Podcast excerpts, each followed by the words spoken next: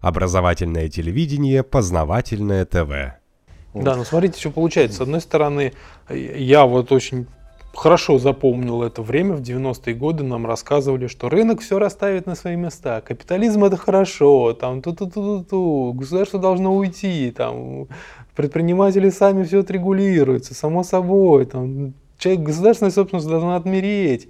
А пример из, из истории, он вот четко показывает, что это все неправда.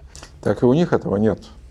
У них нет. Дело в том, что э, э, на Западе господствует монополия.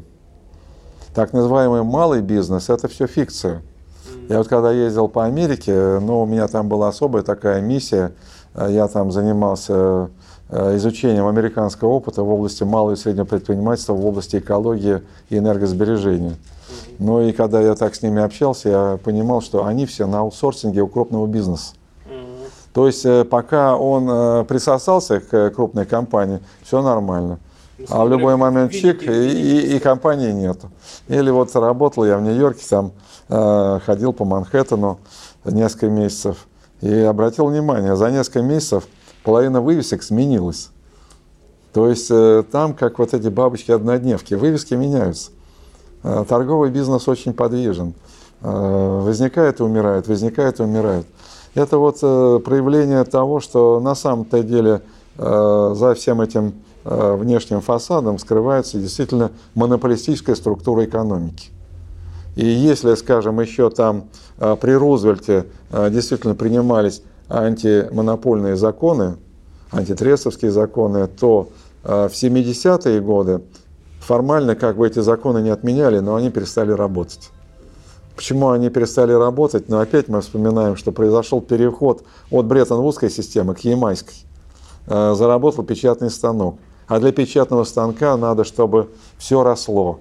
Финансовые рынки росли, цены на все росли, понимаете? И так далее, и так далее. Поэтому это фикция, это фикция.